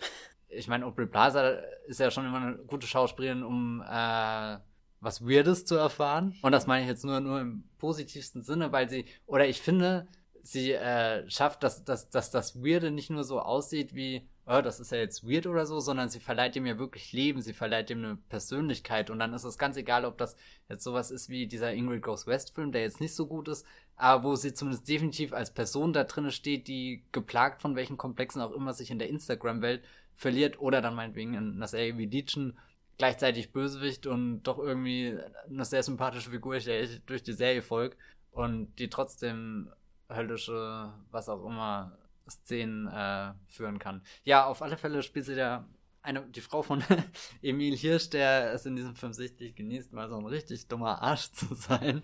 Und äh, deswegen immer mit ganz angezogenen Schultern und, und, und strengen Blicken rumläuft und sich eigentlich nur von Szene zu Szene lächerlich macht. Aber in dem ganzen Film geht es ja um dieses Übertriebene, um komische Figuren, die, die nicht innerlich äh, weird sind, sondern auch das, das nach außen tragen, in wie sie sich kleiden, wie sie sich bewegen und auch die Welt, in der sie leben, die sind in dem Kontext von dem Film, sieht das alles so befremdlich aus und du fragst dich, wo in aller Welt ist dieser Ort, wo das Ganze spielt, aber es äh, könnte auch äh, hier um die Ecke vielleicht sein. Gut, nicht ganz. Das hat so ein paar Twin Peaks-Vibes sogar irgendwann, weil äh, es geht dann in so ein Hotel, da findet dann dieser äh, lang erwartete Evening mit, mit Beverly Loughlin äh, statt. Ähm, und auf alle Fälle äh, ist dieser, dieser, dieser Beverly, gespielt von Craig Robinson, das ist der ehemalige Schwarm von, von Aubrey Plaza. Und äh, nachdem hat sie natürlich große Sehnsucht, weil Emil Hirsch als Mann nicht taugt. Und dann macht sie sich da mit sehr viel Geld und einem Gangster, der auch noch da irgendwie mit involviert wird und äh, auf den Weg in dieses Hotel, um eben endlich Beverly wieder zu treffen. Währenddessen verliebt sich der Gangster in sie und, und sie spielt mit ihm und weiß das natürlich auch. Und äh, im Herzen ist das eine äh, sehr tragische äh, Romcom eigentlich. Das, das Problem ist, wenn man jetzt sagt, das ist eine Romcom und jemand schaut dann wirklich den Film, er wird nie im Leben äh, die Romcom darin erkennen, weil das halt alles so, so bizarr verzerrt ist und, und halt von einem Humor begleitet ist, der ziemlich gaga ist ich habe irgendwo mal im Kontext mit Streezy Strangler, äh, oh Gott, mit Greasy Strangler das Wort beknackt gehört. Ich glaube, das trifft das ziemlich gut. Aber das muss ja auch überhaupt nichts Negatives sein, weil äh, eine der witzigsten Szenen des Films ist zum Beispiel, wenn jemand lacht. Und er lacht schon so, so, so, so super künstlich und und in dem ersten Moment äh, funktioniert der Witz, weil du weißt, okay, das ist jetzt eine schlechte Lache. Dann geht das weiter und er lacht immer noch super künstlich. Und ich denke, gut, jetzt haben sie den Witz überzogen, aber dann geht das immer noch weiter. Und irgendwann äh, hörst du das Lachen, obwohl die Szene schon vorbei ist und es halt immer noch im Hintergrund. Und, und genau durch diese äh, absolute Übersteigerung, die, die so wirklich nichts auf Geschmack gibt oder irgendwas. Also teilweise echt. Ich habe gehört, der, der Vorgängerfilm ist noch ein bisschen. Was, was ist ein gutes Wort für gross? Gross Humor? Ekelerregend. Ekelerregend. Aber gibt es da einen Gross Humor? Gibt es das irgendwie in Deutsch? Naja, keine Ahnung. Es, und äh, er ist ja auch nämlich immer so, so auch nah bei den Figuren. Also so, dass Aubrey Plaza hier in äh, Greg Robinson verliebt ist, das, das, da setzt sie sogar Welten in Bewegung, um endlich an den Rand zu kommen. Und äh, Craig Robinson an sich ist ja der größte Gegnerfilm.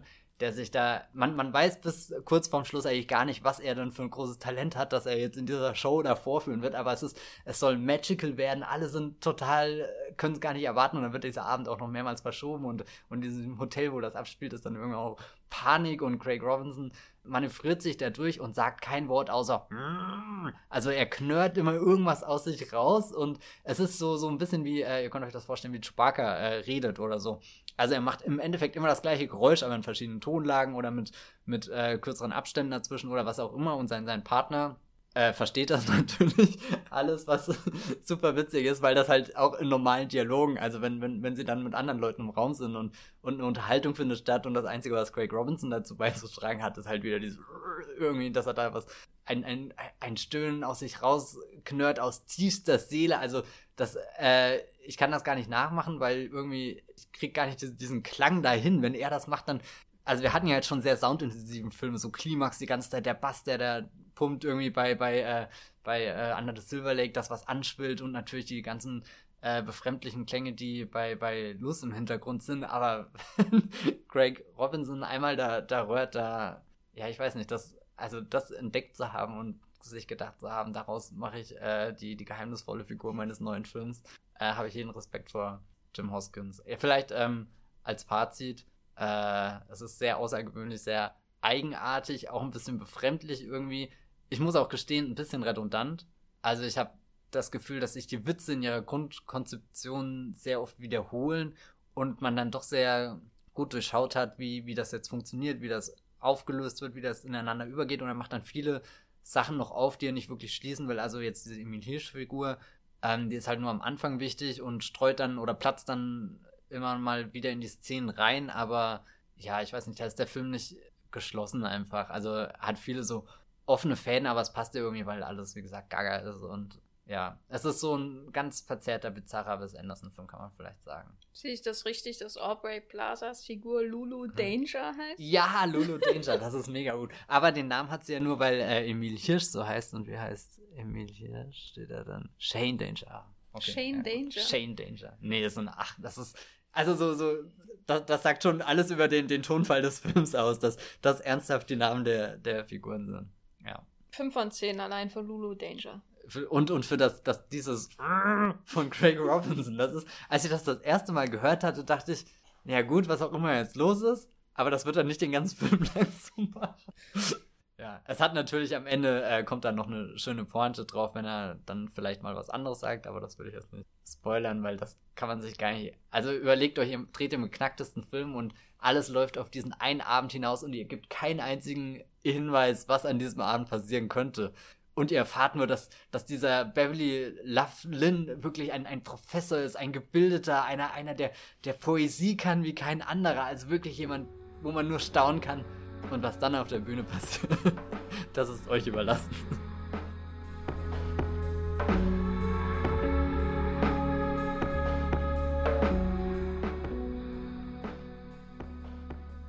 Damit schließen wir das äh, Fantasy Filmfest ab, das glaube ich jetzt noch in anderen Städten in Deutschland läuft. Ja. Ne? Ähm, genau, ich war letzte Woche in Venedig zum ersten Mal ähm, da bei den internationalen Filmfestspielen. Jedenfalls durfte ich dahin äh, zu diesem ähm, großen Event äh, des Europäischen Festivalzirkusbetriebes. Äh, ja, mein Eindruck von Venedig, äh, das hatte ich Matthias ähm, vorhin schon ähm, beim Shawarma-Essen erzählt.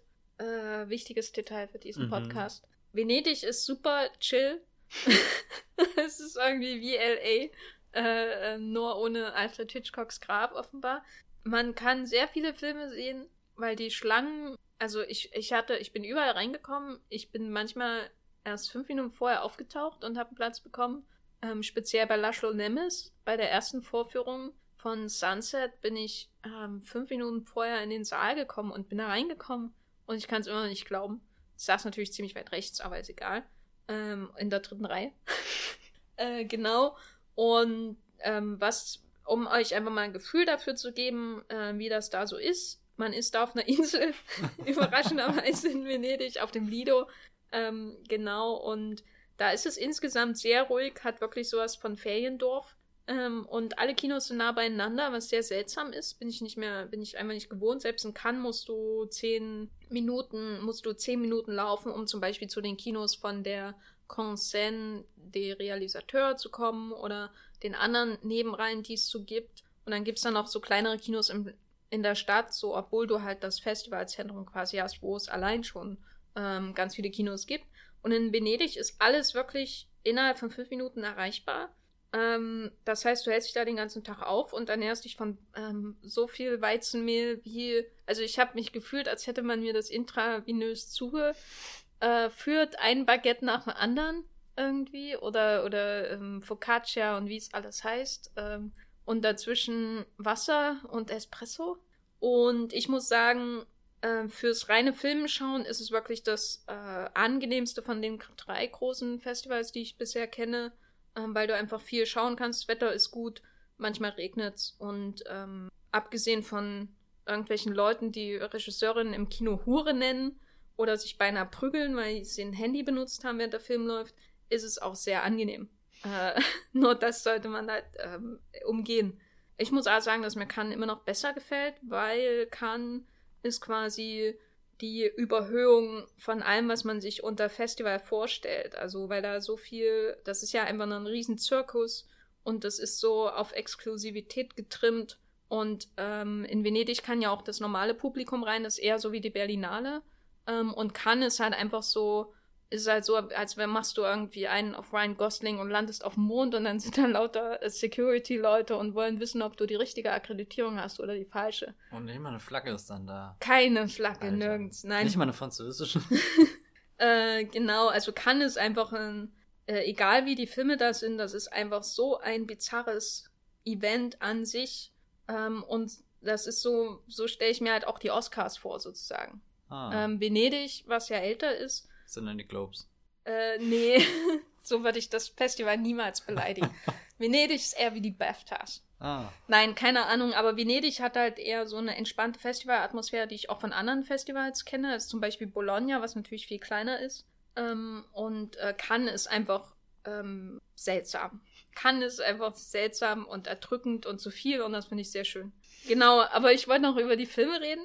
Ähm, und zwar habe ich mir überlegt, ähm, über einige der Filme, zum Beispiel First Man und Roma und Suspiria, werden wir sicher extra Podcasts machen. Deswegen habe ich mir andere ausgesucht, die sonst hinten runterfallen würden wahrscheinlich. Nämlich als erstes Dragged Across Concrete von meinem äh, äh, Bro S. Craig Sailor. Ich dachte gerade, du sagst von meinem Homie, das wäre noch besser gewesen. Nein, mein Homie ist äh, Collet-Serra. Ah, ja, äh, nein, S. Craig Sailor, über den habe ich schon mal in unserem Jahresrückblick geredet, als ähm, ähm, Ball in Cell Block 99 ähm, erwähnt wurde. Es ist jetzt quasi schon sein nächster Film. Ein Jahr später ähm, wieder spielt Vince Vaughn mit, diesmal auch ähm, die Präsenz von Mel Gibson. Ähm, beide spielen Cops, die wegen Polizeigewalt suspendiert werden, kurz gesagt, und dann in einen Bankraub hinein verwickelt werden, weil sie sich in der Suspendierungsphase quasi, quasi was ähm, nebenbei verdienen wollen, aus verschiedenen Gründen.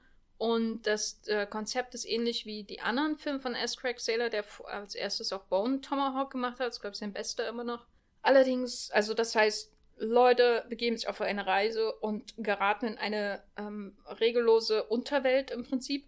Ähm, allerdings ist es hier so, dass Dragged Across Concrete auch politisch aufgeladen ist, was man von den anderen beiden ähm, nicht unbedingt behaupten kann, nicht so stark, da die Polizeigewalt natürlich in, äh, insgesamt ein aktuelles äh, Thema ist und der Film da auch äh, seinen Helden, Anti-Helden, eine Stimme verleiht, was das angeht.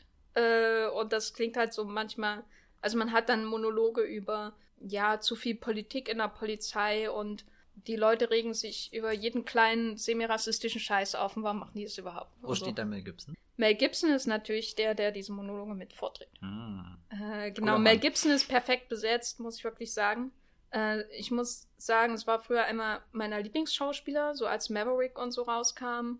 Äh, ich habe den immer gern gesehen und äh, war auch in What Women Want im Kino natürlich. Ähm, insofern habe ich eine gespaltene Beziehung zu Mel Gibson, weil er dann irgendwann angefangen hat, ähm, Passion of the Christ zu drehen, was einer meiner wenigen Hassfilme ist. Äh, ich würde sagen 0,5 von 10 Punkten. Vielleicht Na, nur. geht noch ein bisschen was runter. Ja. Äh, genau, also, und Mel Gibson ist perfekt besetzt in diesem Film als rassistischer Cop äh, auf seinen letzten Einsatz sozusagen. Es ist eine Metanis, die, die springt einem ins Auge. Ganz toll. Ich fand ihn insgesamt etwas schwächer als seine anderen beiden Filme, aber es ist immer noch so, dass ähm, niemand oder, oder es ist immer noch so, dass S. Craig Sailor einfach ein Gefühl dafür hat, wie man Leute durch die Mangel eines ähm, Genreplots nimmt, also wirklich auch ähm, körperlich gesehen, filmisch gesehen und gleichzeitig habe ich einfach eine Riesenfreude an seinen Dialogen, selbst wenn es um, äh, ähm, weiß nicht, äh, Political Correctness und so weiter geht. Er macht mir einfach sehr viel Spaß, weil er nicht, es geht bei ihm nicht um Popkulturreferenzen oder um ähm, wahnsinnige Cleverness, sondern er hat einfach so eine gewisse Poesie in seinen äh, harte Männer-Dialogen, die ich ganz ähm, bezaubernd finde, um es mal so zu sagen. Und er ähm, überrascht mich einfach immer in der Art, wie er bestimmte Set-Pieces aufbaut.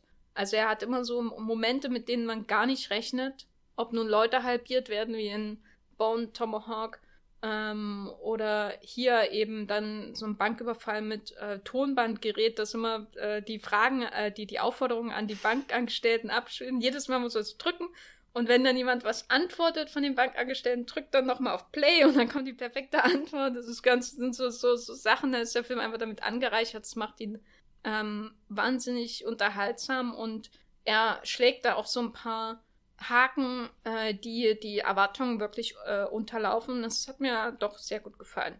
Dragged Across Concrete. Wie, Lief, wie lang wird gedragged Across Concrete? Äh, relativ wenig. Äh, ich glaube, das ist eher diesmal im übertragenen Sinne.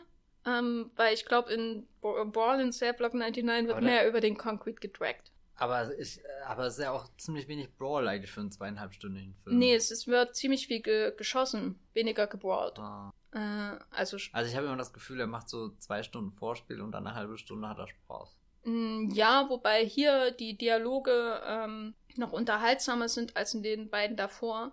Ähm, also allein das Hin und Her zwischen Mel Gibson und Vince Vaughn, ähm, auch so eine Kombination von Schauspielern, die ich nicht mehr mag. Äh, Wer hätte je gedacht, dass das die zweite Karriere von Vince Vaughn wird? Ja, also Vince Vaughn hat ja in den 90ern auch schon eher düstere Rollen gespielt. Er wurde ja nicht umsonst in Psycho äh, besetzt. Und ich finde ihn besser als Mel Gibson in dem Film.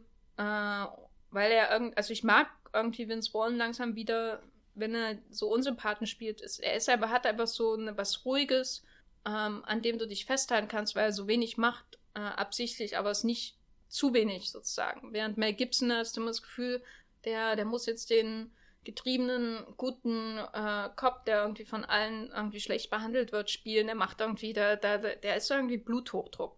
Bei Mel Gibson ist Bluthochdruck.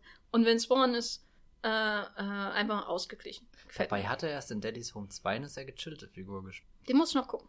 Bin ich schon sehr gespannt. Ja. Genau, ähm, außerdem, weil das einfach thematisch passt, wollte ich noch über American Dharma von Errol Morris reden, ähm, der nicht so gut ist. Aber der passt einfach jetzt, ich hatte ihn erst durchgestrichen, aber der passt einfach zu gut wegen der Überleitung von Mel Gibson zu Steve Bannon. Äh, Steve Bannon ist ja der, der Chefstratege quasi der populistischen neuen Rechten, wobei er immer von sich sagt, er, er, ist, äh, er ist Populist und äh, so viel mit rechts hat man da immer nicht äh, in seinen Zitaten. Aaron Morris hat ihn getroffen und nimmt quasi die Lieblingsfilme von Steve Bannon, der auch ähm, Chefstratege im Weißen Haus war, bevor er gefeuert wurde von Trump, ähm, nimmt die Lieblingsfilme von Steve Bannon, um quasi eine Art, ihn eine Art Selbstporträt zeichnen zu lassen. Das ist, äh, an allererster Stelle steht äh, 12 O'Clock High, eine der Inspirationen von ähm, The Last Jedi, mhm. was auch eine interessante Parallele ist, mit Gregory Peck, einem Fliegerfilm. Und dann gibt es zum Beispiel noch einer der, der, ich weiß nicht, ob Höhe- oder Tiefpunkte, auf jeden Fall einer der Punkte des Films, äh, äh, The Chimes at Midnight von Orson Welles, wo sich Steve Bannon mit Orson Welles Falstaff identifiziert, was bei diesem Venedig ähm, doppelte Ironie ah, ja, stimmt, hat. Äh, genau, aber er nimmt quasi diese Filme als Basis für das Interview als Selbstporträt von Steve Bannon, weil von Morris kriegt man eigentlich gar nicht so viel mit. Der ist zwar im Bild und ab und zu stellt er Fragen oder sagt, du machst mir Angst und deine Leute machen mir Angst. Ähm, aber die meiste Zeit redet Bannon und hat Bannon ähm, Gelegenheit, ähm, so seine Strategie irgendwie zu erklären und seine Weltsicht. Und das, was ihn Film oder manchmal wirkt der Film so wie ein Steve Bannon-Film, weil Bannon hat ja auch, nachdem er irgendwie bei Goldman Sachs war und was weiß ich, hat er auch ähm, versucht, so ein paar Dokumentationen zu machen. Man, die meiste Zeit wirkt der Film halt so ein bisschen wie so eine Mischung aus einem Bannon-Film und einem Trump-Wahl-Werbespot. Also es gibt brennende amerikanische Flaggen und dazwischen so dramatische Filmausschnitte und Zeitlupen, wie Bannon irgendwie über einen Flugplatz geht und Zeitlupen, wie Bannon irgendwo rumsteht und Zeitlupen, wie Ben irgendwo rumsitzt.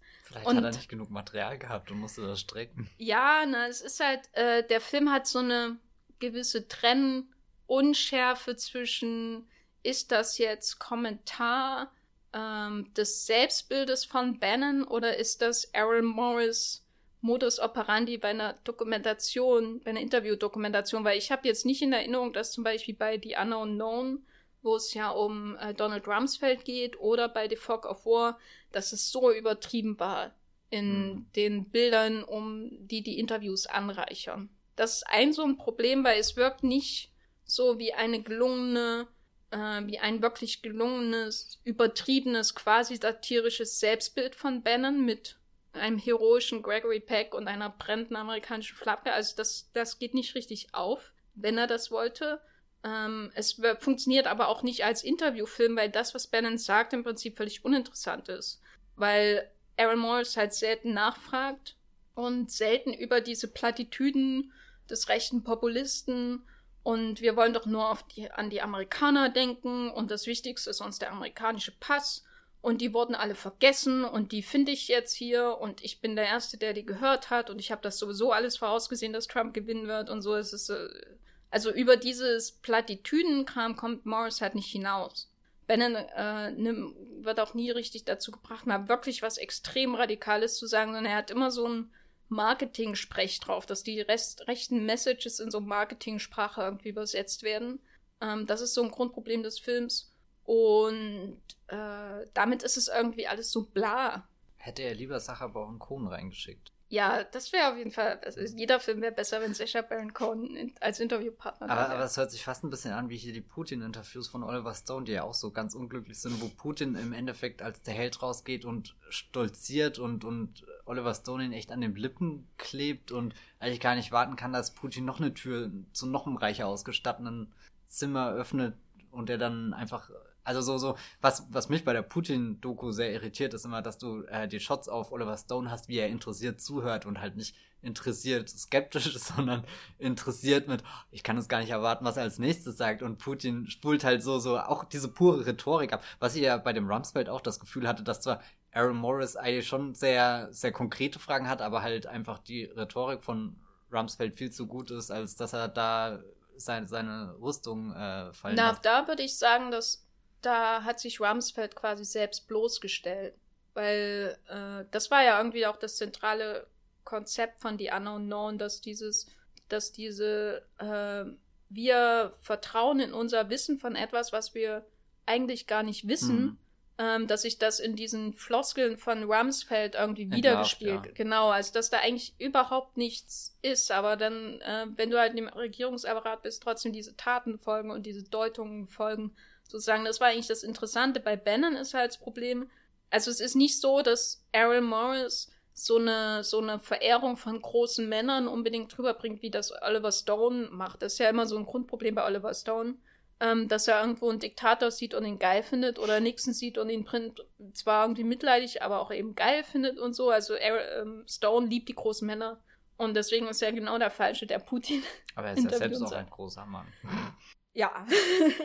Äh, genau, und ähm, das würde ich jetzt Aaron Morris nicht unterstellen, weil man hat schon das Gefühl, dass er dem kritisch gegenübersteht, auf jeden Fall. Und es gibt äh, auch ein, zwei Momente, wo Bannon quasi nichts mehr zu sagen hat, weil er, ähm, weil Morris ihn quasi in eine argumentative Sackgasse geführt hat, wo er ihn entlarvt hat, dass Bannon eigentlich nichts dagegen sagen kann, sozusagen. Äh, das sind aber wirklich halt, sind halt wirklich an einer Hand abzählbare Momente. Die meiste Zeit ist halt Benham am Reden und ähm, Morris versucht ihn, äh, konterkariert seine Aussagen manchmal mit, äh, oder nicht manchmal, aber sehr häufig mit irgendwelchen Zeitungsüberschriften, die man sieht und Twitter, ganz viele Twitter, ähm, äh, ganz viele Tweets von irgendwelchen Leuten, die niemand kennt, wahrscheinlich eine ein, äh, die wahrscheinlich eine einen Fave haben oder so. Und dazwischen mal so Sopan Depp und wie sie alle heißen, die man immer in den Trump-Twitter-Conversations ähm, irgendwie drin hat. Und das ist dann quasi immer so, da, dadurch entsteht die eigentliche Konversation. Morals sagt wenig, dafür hast du Bannon, der labert und dann die, die öffentliche Wahrnehmung, wobei die sehr diffus ist, weil dadurch, dass man, man sieht immer, wenn was eine Breitbart-Überschrift ist, weil Bannon ja auch der Chef von Breitbart war, aber ähm, die anderen Überschriften werden äh, entkontextualisiert, das heißt, du weißt nicht mehr, von welchem Medium die sind, was wiederum diese ganze äh, Fake News-Debatte irgendwie mhm. auch indirekt reinspielt, ohne dass der Film das adressiert.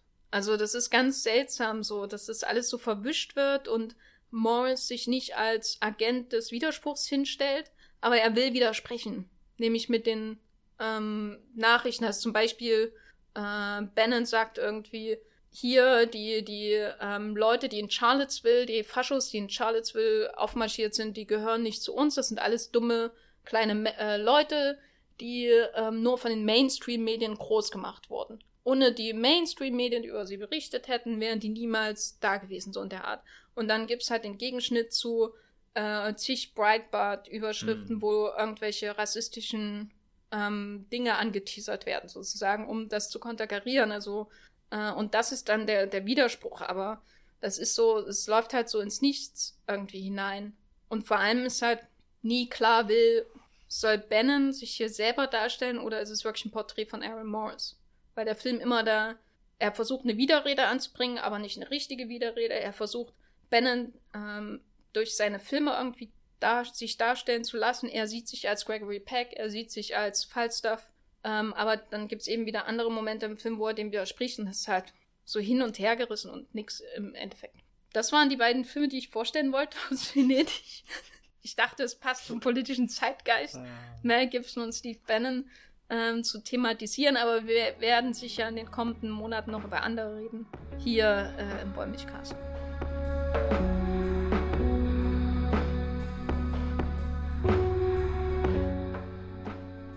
Das war unser Jubiläums-Wollmilchcast, der 50. mit unserer großen Rückschau auf die ähm, Spätsommerfestivals in äh, Deutschland und Italien. Ich finde äh, das schön, wie wir das Fantasy Filmfest die ganze Zeit in einem Atemzug mit Toronto, Telluride und Venedig nennen. Ja. Ja, irgendjemand muss das doch machen. Ja, ja. Genau, wir haben heute alles äh, diskutiert, von Gaspar Noés äh, 90er Jahre Teenie-Rausch äh, bis hin zu ähm, Steve Bannon und ähm, Gibson, die ich immer getan? in einem Satz nennen werde. Äh, ab jetzt. Und äh, wir haben nicht geredet über Southland Tales, glücklicherweise gar nicht, weil niemand wird ja. je wieder über den Film reden. Also eigentlich schade, weil der ist ziemlich missverstanden. Mich. Äh, äh, kann es sein, dass du die Blu-ray hast von dem Film? Soll ich ihn mal mitbringen? Nee. Ähm, Matthias, wo kann man dich außerhalb des, äh, äh, wollte schon sagen, Festivals, äh, des äh, Wollmilchcasts noch antreffen, außer bei Southland Tales Fan Conventions mit Dwayne The Rock Johnson Masken? Natürlich im Richard Kelly Subreddit auf Nein, Quatsch. Wo ihr äh, die ganze Zeit äh, The Box Live-Tweetings macht. Das war auch ein richtig guter Film. Den habe ich, äh, oh Gott, den habe ich Weihnachten auf Netflix gesehen und ich war so gespannt. Das war echt ein unfassbar spannender Film. Und da habe ich mich auch gefragt, warum ist denn der so.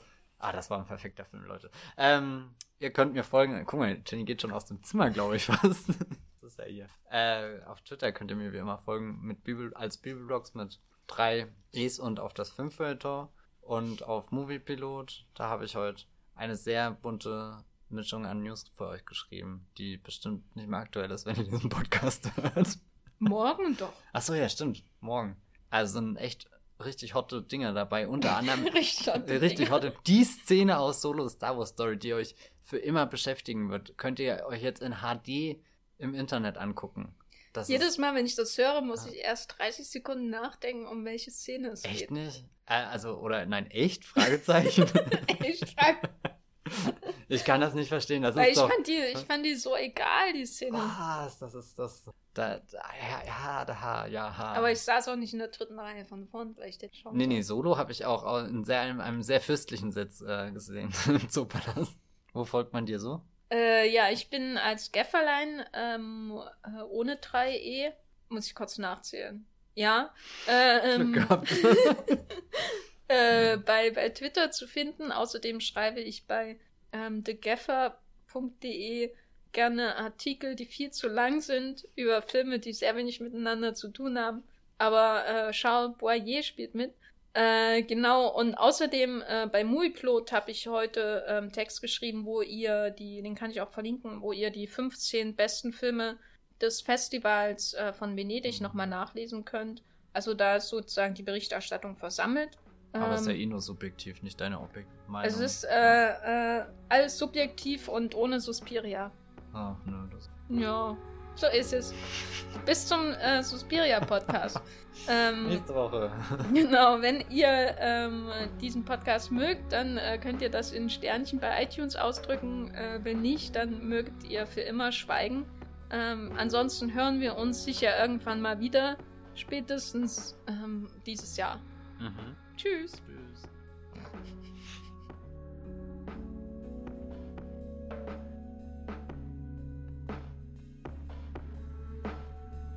Der Wollmilchcast wird produziert von Jenny Jecke und Matthias Hopf.